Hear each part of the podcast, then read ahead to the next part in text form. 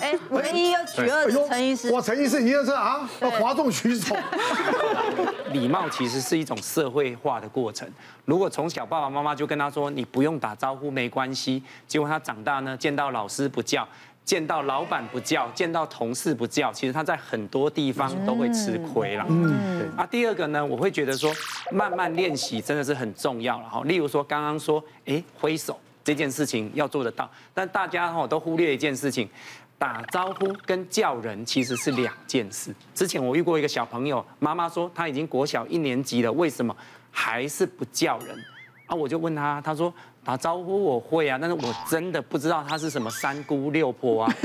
对，所以我就跟妈妈说哈，哎，那个反正你就跟他预演一下。哎，你要打招呼，他说他做得到，可是他根本不知道那个人是谁。那你就说，哎，我们待会要去，呃，二伯公的家里，你见到他要叫二伯公。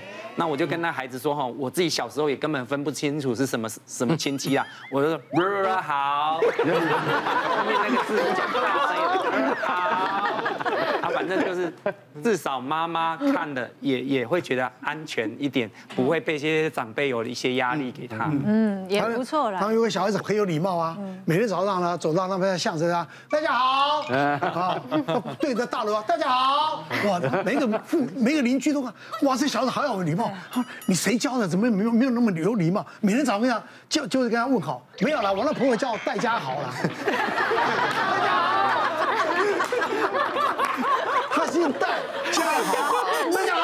好，好无聊，笑。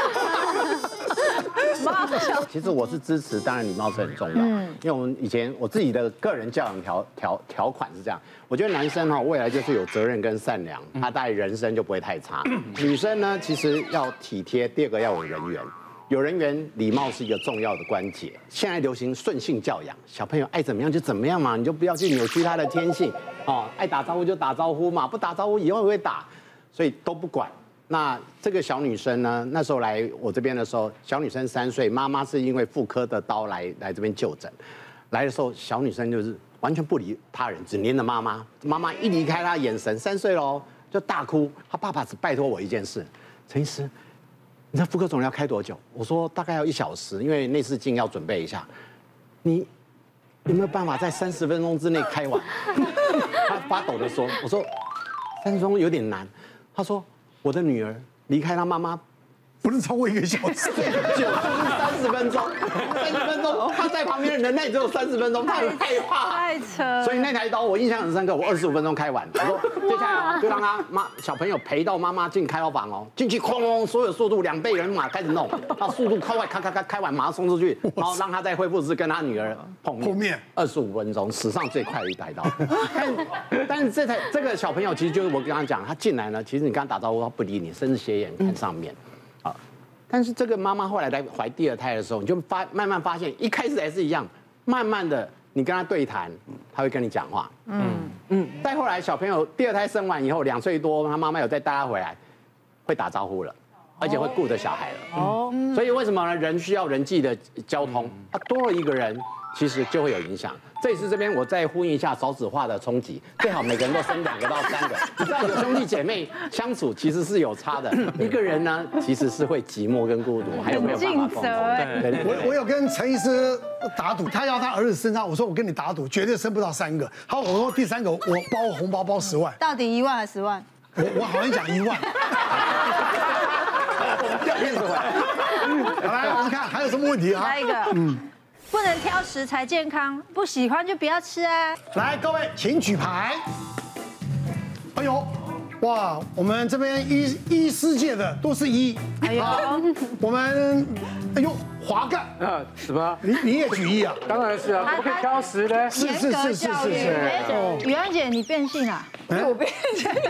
没有，其实主要的原因是因为我不会做菜，外食上面在饮食上就没办法那么要求，然后我自己又很喜欢吃所谓的垃圾食物，就是素食，我自己很喜欢，所以有时候在放假的时候，我爸妈就会打电话来说，哎。啊，今天休假，妈妈准备什么给你们吃？我一听到我爸妈打电话来，我就会在旁边大喊说：“来哦，炒饭准备好了，赶赶快来吃炒饭哦。可是说真的，在我就比较担心他们成长营养的问题。然后我有一次印象非常深刻，我儿子小学六年级学校运动会，然后他们有班级的篮球比赛，因为我儿子喜欢打球，我就看到我儿子一直举手，一直举手。然后呢，再挑那个篮球队的队长也是同学，他第一个把我儿子的手拍掉，就说 你抢不到球啦。后来我就跟我妈说，我说怎么办？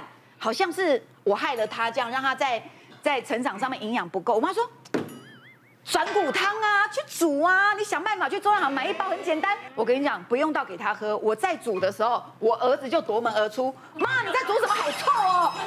他就跑了。中药，对，就是那个中药味，他不喜欢。后来呢，我就跟一个营养师聊起这个问题，营养师就跟我说：“哦，小孩在成长的要素有什么东西？什么东西？什么东西是一定要吃？”大家知道我是什么家？我是购物专家，我很会找商品。我就把营养师给我的那几个成分，我就开始找市面上所有的东西。所以后来。我就找到了这一个，哎呦，我就找到这个，它就是完全符合营养师说的标准，而且我稍微研究了一下哦，它还蛮厉害的，它经过了人体医学实测，才拿到卫福部核准的健康食品的标章，嗯，所以我觉得我们家长来说也会比较安心，嗯，它就是这样子一包一包，那小孩你知道对味道非常挑剔，像我儿子呢，他就是打开，然后粉先到嘴巴，再用水把它配下去，我说。哥哥好不好吃？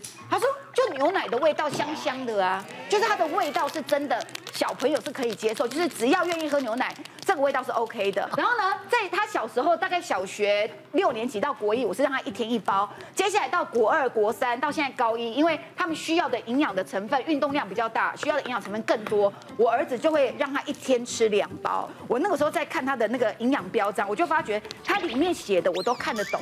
你知道有时候我看那个营养成分就会有很多化学，对化学成分、化学是什么，你就会觉得这是能吃还是不能吃，你会怕怕的。但这里面的成分呢，包含了比较好吸收的牛奶钙，还有另外的一个水解的鱼胶原蛋白，另外还有维生素 D 三跟 B 群。这个都是儿科医师在讲的，就是小朋友在成长过程当中，他必要的营养素，它其实里面都有。那因为对家长来说，他每天都要吃，安全就很重要。我后来在做功课，我发觉说，哇，他的 SGS 的检测拿到八百多项的合格哦，SGS 拿到八百多项的合格，同时呢还拿到了一个日本的一个医学信赖奖，日本的医学信赖奖。所以看到这些合格跟得奖。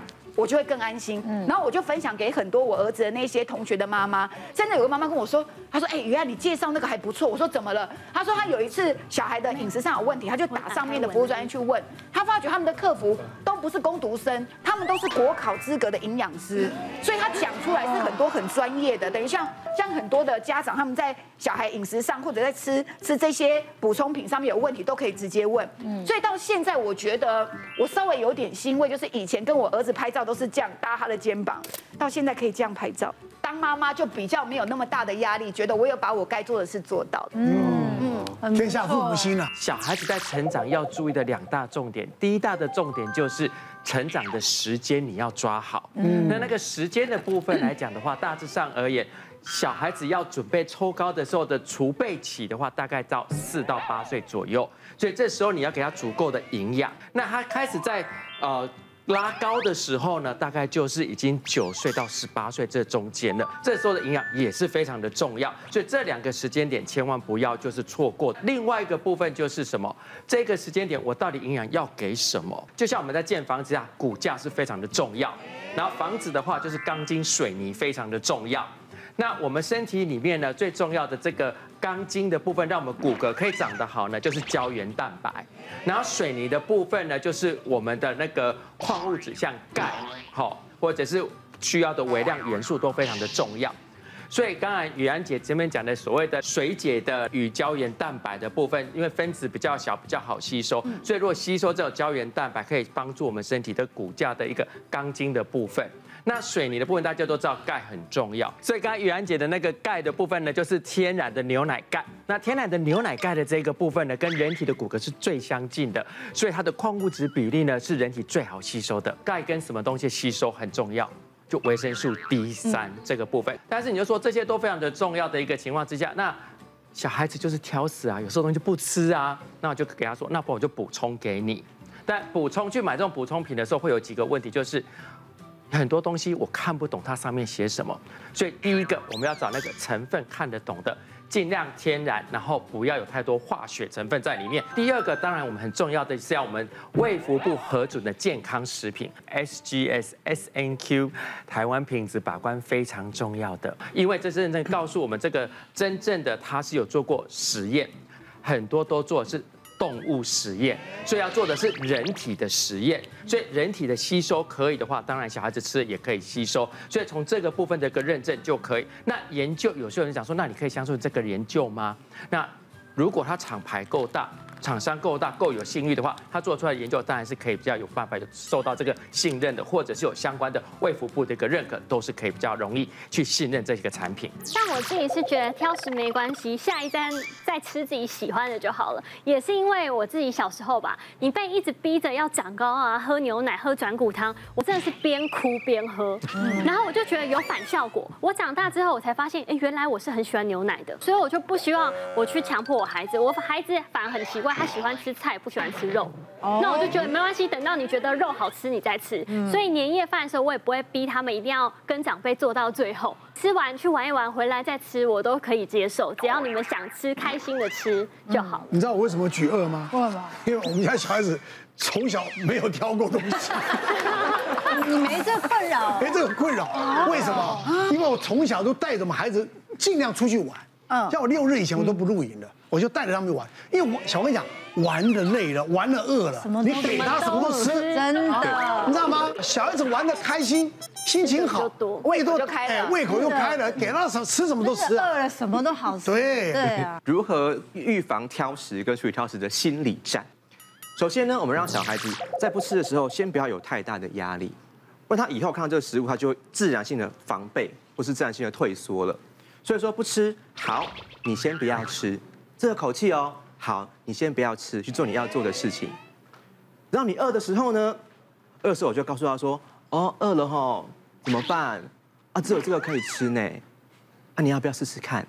爸爸妈妈觉得你这样肚子饿，好心疼哦。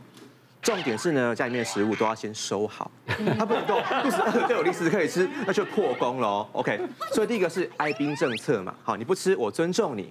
你饿的时候呢，我端出来东西啊，你要不要试试看？这其实蛮好吃的哦。另外就是呢，把这个食物 变成是我们家里面都会出现的，我就让他一直看到，一直看到。好，看久之后，我就想说，啊，不然试试看好了。哦，这是一个方式。再是说，你可以帮帮助他，比如说在这个食物旁边配一个好吃的东西，他要的。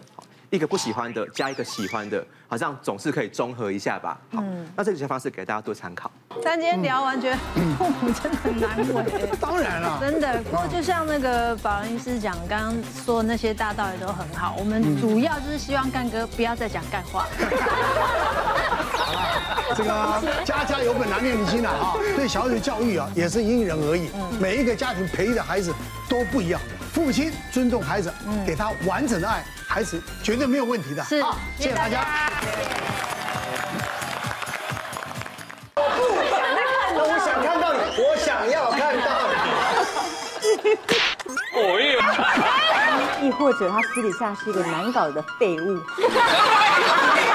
哦，不要哭了，哎呦哎呦，看到你要高兴。就是现在啊，脱光。就站在这里，媳妇勾公公的手走路正常吗？假设我有媳妇的话，我是 OK 的。小姐不息地二十四小时不断线，强档综艺节目热映中，搜寻东森娱乐台。别忘了订阅我们的 YouTube 频道，并按下小铃铛看我们最新的影片。如果想要收看更精彩的内容，记得选旁边的影片哦。